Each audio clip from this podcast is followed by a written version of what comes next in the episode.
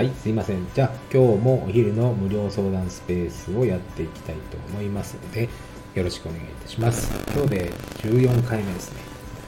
はい、今日はちょっと曇りですね。まあ、少しやっぱり寒くなってきましたよね。はい。まあ、皆さんの風邪をひかないように気をつけてくださいね。はい。で、今日はですね、まあ今週のテーマはインプラントなので、インプラントに関するお話をしていこうと思うんですけど、で今日のお話のテーマは、えー再生治療というのをお話ししていきたいと思います。で、インプラント治療っていうのは、まあ前回お話したように、えーまあ今までの他の入れ歯やブリッジなんかとはちょっと違う、ま、あちょっと全く違う治療法ですよとお話をさせていただきました。で、えーはい、すいません。はい、聞こえてるかな？大丈夫かな？はい。なので、えっ、と、まあ、今日に関してはですね、えー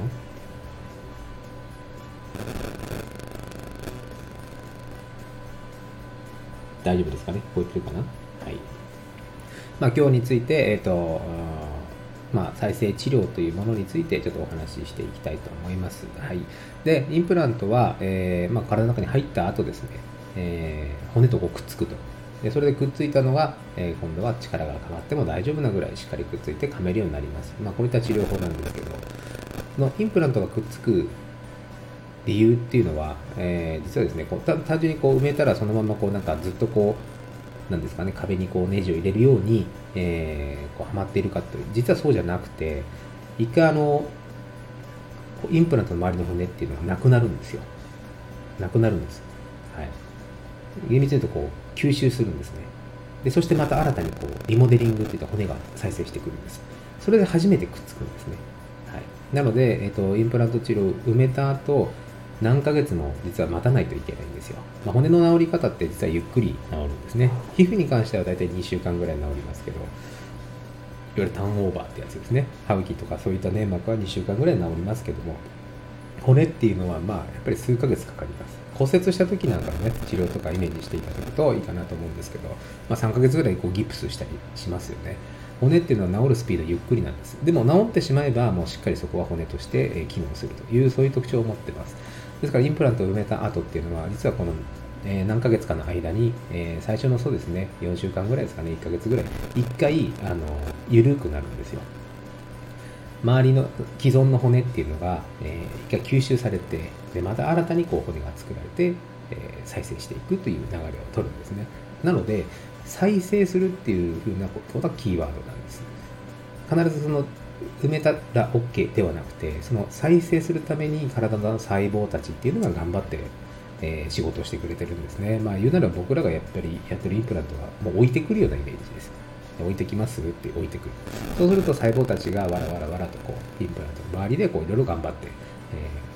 こうくっつこうとしてくれるわけですね。だから再生するっていうのはやっぱりご自分の体の細胞の力なんですね。で僕がやってるその再生治療を今日はねちょっとご紹介したいと思うんですけどあの、まあ、今まで従来の方法っていうのは要はえ骨がないところとか骨が必要なところとかあそういったところに牛とか豚とかね、えそういった自分人間以外の材料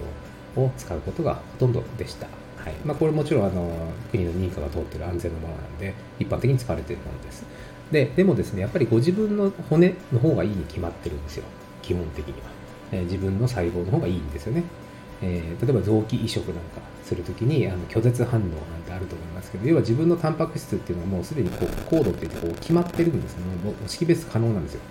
でそのタンパク質とか入ってくると自分以外のタンパク質もしくは臓器ですね、えーそそういうものはあの排除するっていうそういう仕組みが体にあります。まあ、自分の例えばお家お家がねお家で家族で住んでて知らない人が入ってきたら怖いじゃないですか。ね。誰だお前みたいになりますよね。でもそしたらまあ通報するなり、え自分の身を守る、えそういったあことを動くよう取ると思います。体もよくわかんないものが入ってきたら徹底的に排除するっていうそういうことが起こるんですね、え例えば、え風邪をひくとかです。ね知らないウイルスが入ってきて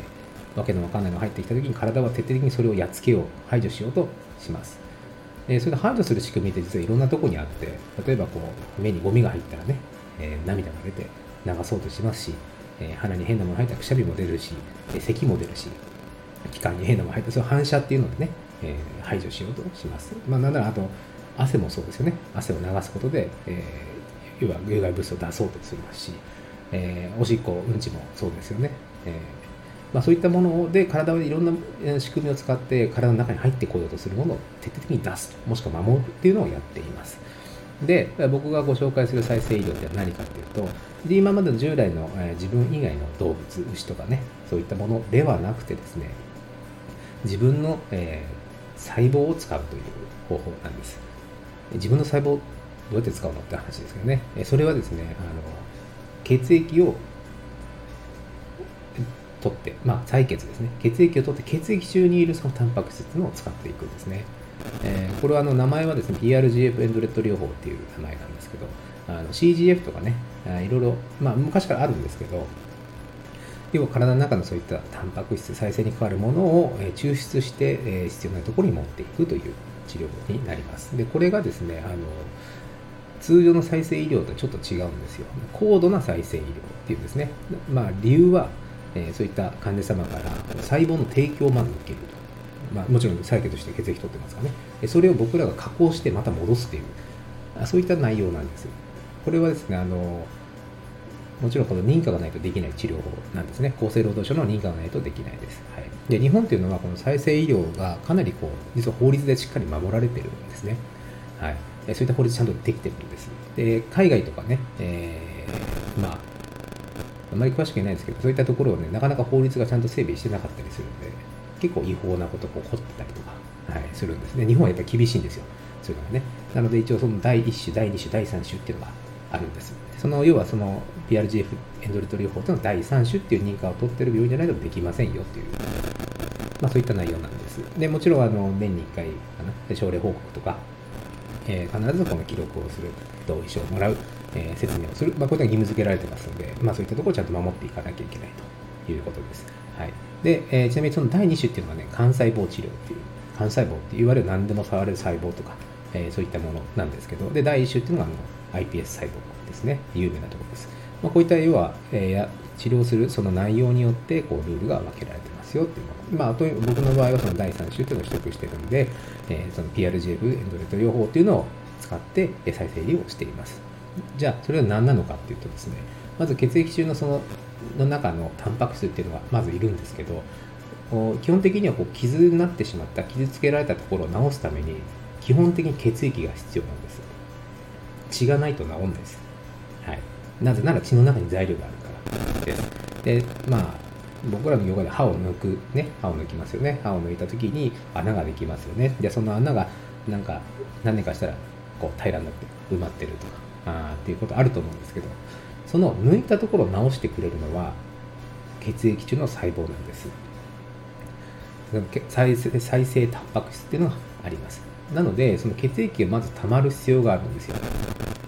そうじゃないと材料がないんで治らないですよね。だから抜いた時歯を抜いた時に痛みとか腫れが出る。これはですねちゃんと理由があってですねあの治すためにそこに血を溜める必要があるんです。でそして血を効率よく早く溜めないと感染しますから。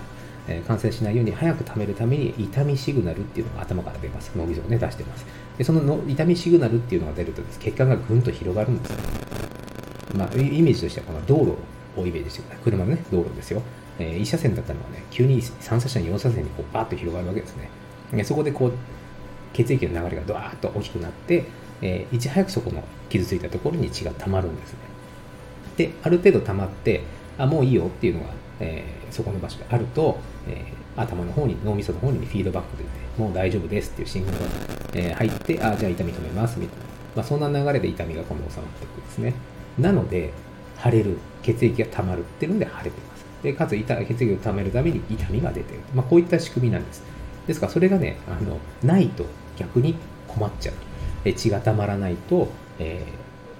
ー、治らないんですね、まあ、いわゆる治りが悪いと。感染逆治りが悪いってことはもう自分の体にが要は穴が開いてる状態なのでもしくは何らかのものが入ってくるような環境ですから、え、そこを早く塞いであげないといけないんですけどそれが塞ぐことができないと感染するというものです、まあ、もうちょっと余談で言いますけど親知らずの抜いた後になんかずっと痛みが続くとかねあるんです、まあ、もちろん抜いた後痛いんですけど、まあ、痛み止め飲みますけどもね普通はだいたい1週間ぐらいでもうだいぶ良くなるんですけどまあごくまれに2週間ぐらいずっとなんか陣地痛いとか。ずっと痛みが続くこういったことね結構あるんですよ。でこれねドライソケットって言って、まあ、また親父らのお話でね話しますけどあのそこね血がなくなっちゃったってことです。ドライでね乾燥してるんで。抜いたところの穴があの血が残ってないと。なくなっちゃった。なので中に感染してるんですね。だからじわじわじわじわこう痛みが続いてる。こういう状態なんです。なのでこれがですねあの要は血液がたまらなかったことによって引き起こされてしまうんですね。血液があの溜まってくれないと治りが悪くなるっていうお話。でじゃあもうちょっと話戻しますけどじゃあインプラント治療においてこの再生治療 PRJ フェンダルト療法っていうものをどういうふうに使っていくかというと基本的にはですねあありがとうございます参加いただきましてあちょうどね PRGF のお話をしています、はい、要は血液が、えー、そこに集まってくれると治りが悪い。それは血液中に治すためのタンパク質があるから。なんですね。じゃあ、インプラントの場合どうかというと、さっきね、僕がお話ししました。骨が、えー、インプラントとこう寄り添っていくためには、えー、そういったタンパク質、血液中の細胞の力なんですよ。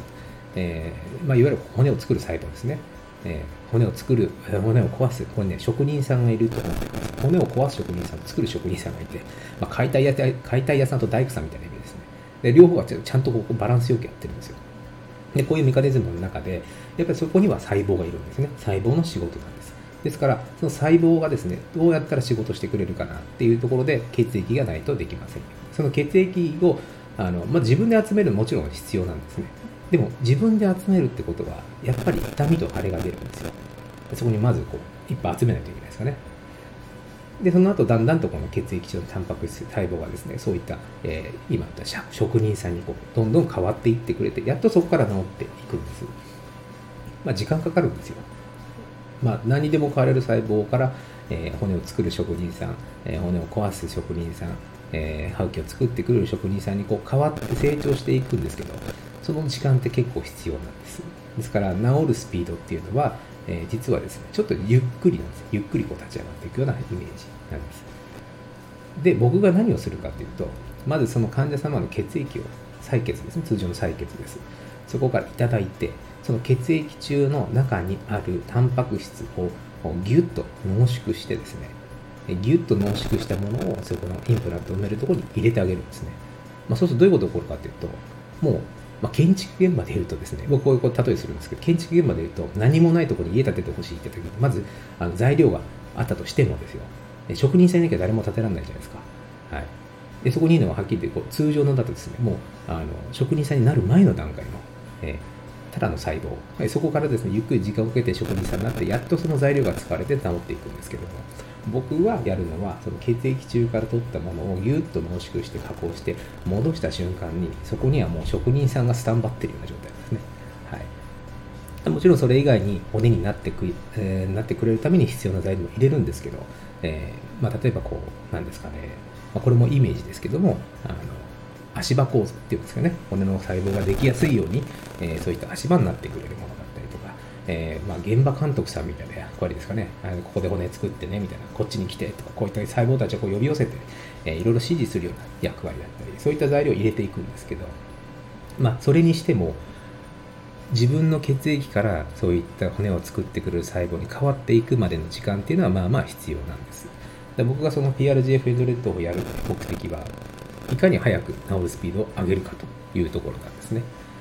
まあ、ちょっとイメージのお話ばっかりで申し訳ないんですけど、要はそこの部分何もなかった傷ついたところに何かを作っていくんだったらば、そこにすぐに動いてくれる細胞があった方が早いですよねってことなんです。で、かつその PRGF っていうのは他のいろんな、まあ、昔からある、えーと、血液中からこう採取してっていういろいろあるあるんですけども、何が違うかっていうと、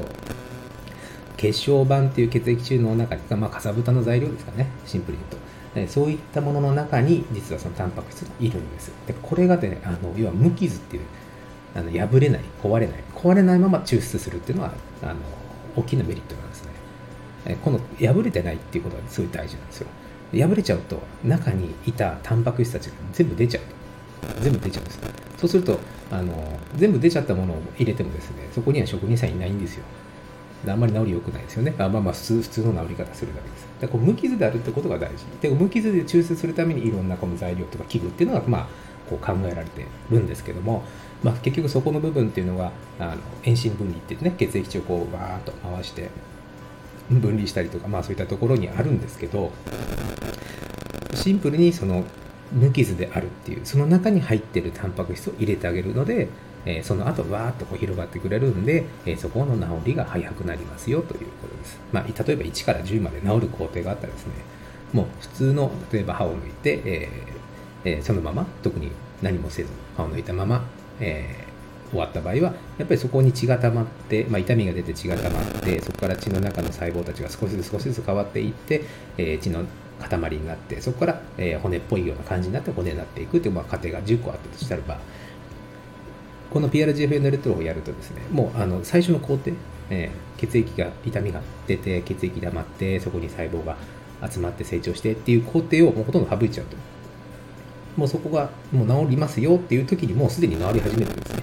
はいまあ、そういった結構スピードの差がある。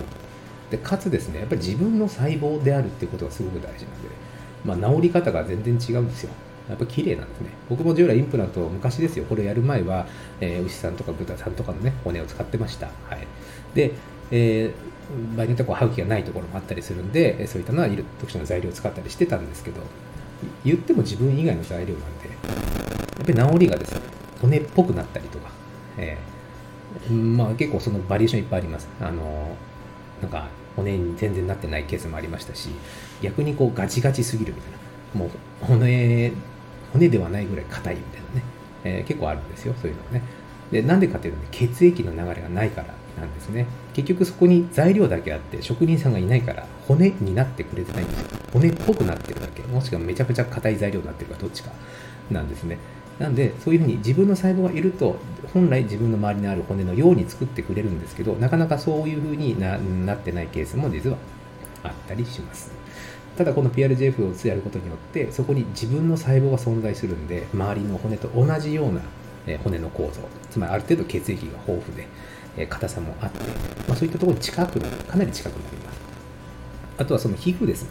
皮膚。えー、さっきの、えー、遠心分離と遠心分離でこう分けるんですけど、この分けた部分っていうのは実は2層ぐらい、2個ぐらいに分けるんですけど、その1個があのフィブリンと言われてですね、要はそのまあかさぶたみたいなイメージですけど、そのあの皮膚になってくれやすい部分があります。で、そこの部分をですね、あの皮膚にこ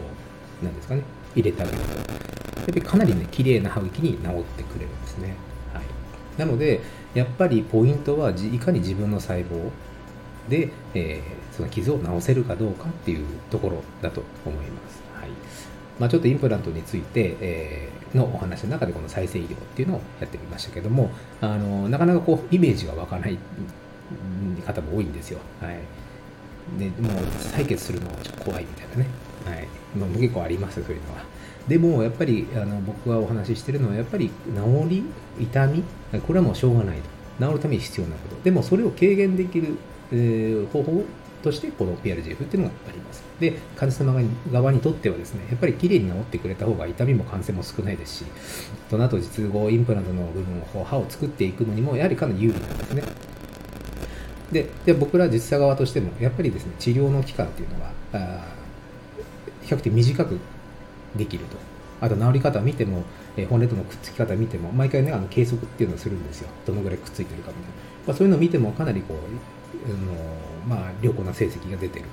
というふうに感じますなので、まあ、こうちょっと認可を取らなきゃいけない部分なんですけど、やはりこの通常の再生医療とは違う高度な再生医療っていう部分の位置づけで、この PLGF エンドレット療法っていうのを、まあ、僕はやってます。はい。まあ、これについてまたね、詳しいお話とかね、聞きたければ、まあ、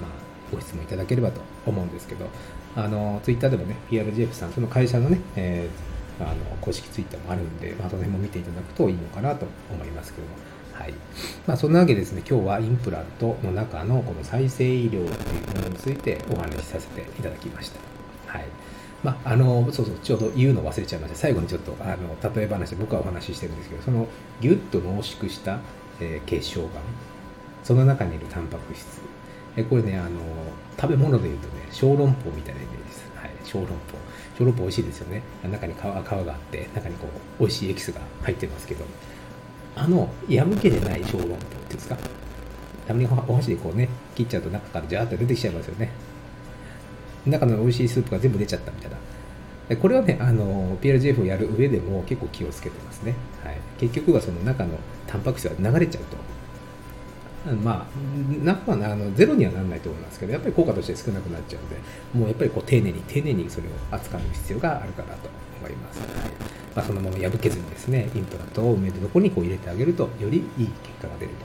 というふうに僕は感じています。はい。まあ、そんなわけで今日はインプラントのお話をさせていただきました。はい。じゃあ、またですね、来週、来週のテーマはまた違うんですけど、はい。あのこちらでね、お話しさせていただきたいと思いますので、はい。えー、これが午後の診療ですね。はい。まあ、実は午前中もオペだったんですけど、4本ぐらい埋めてきました。はい。で、そこでももちろん PRGF やりましたけどね。はい。まあ、そんなわけで今日はこの辺にしておきます。はい。じゃあ今日も、えー、皆さん、午後もね、頑張ってください。じゃあ、失礼いたします。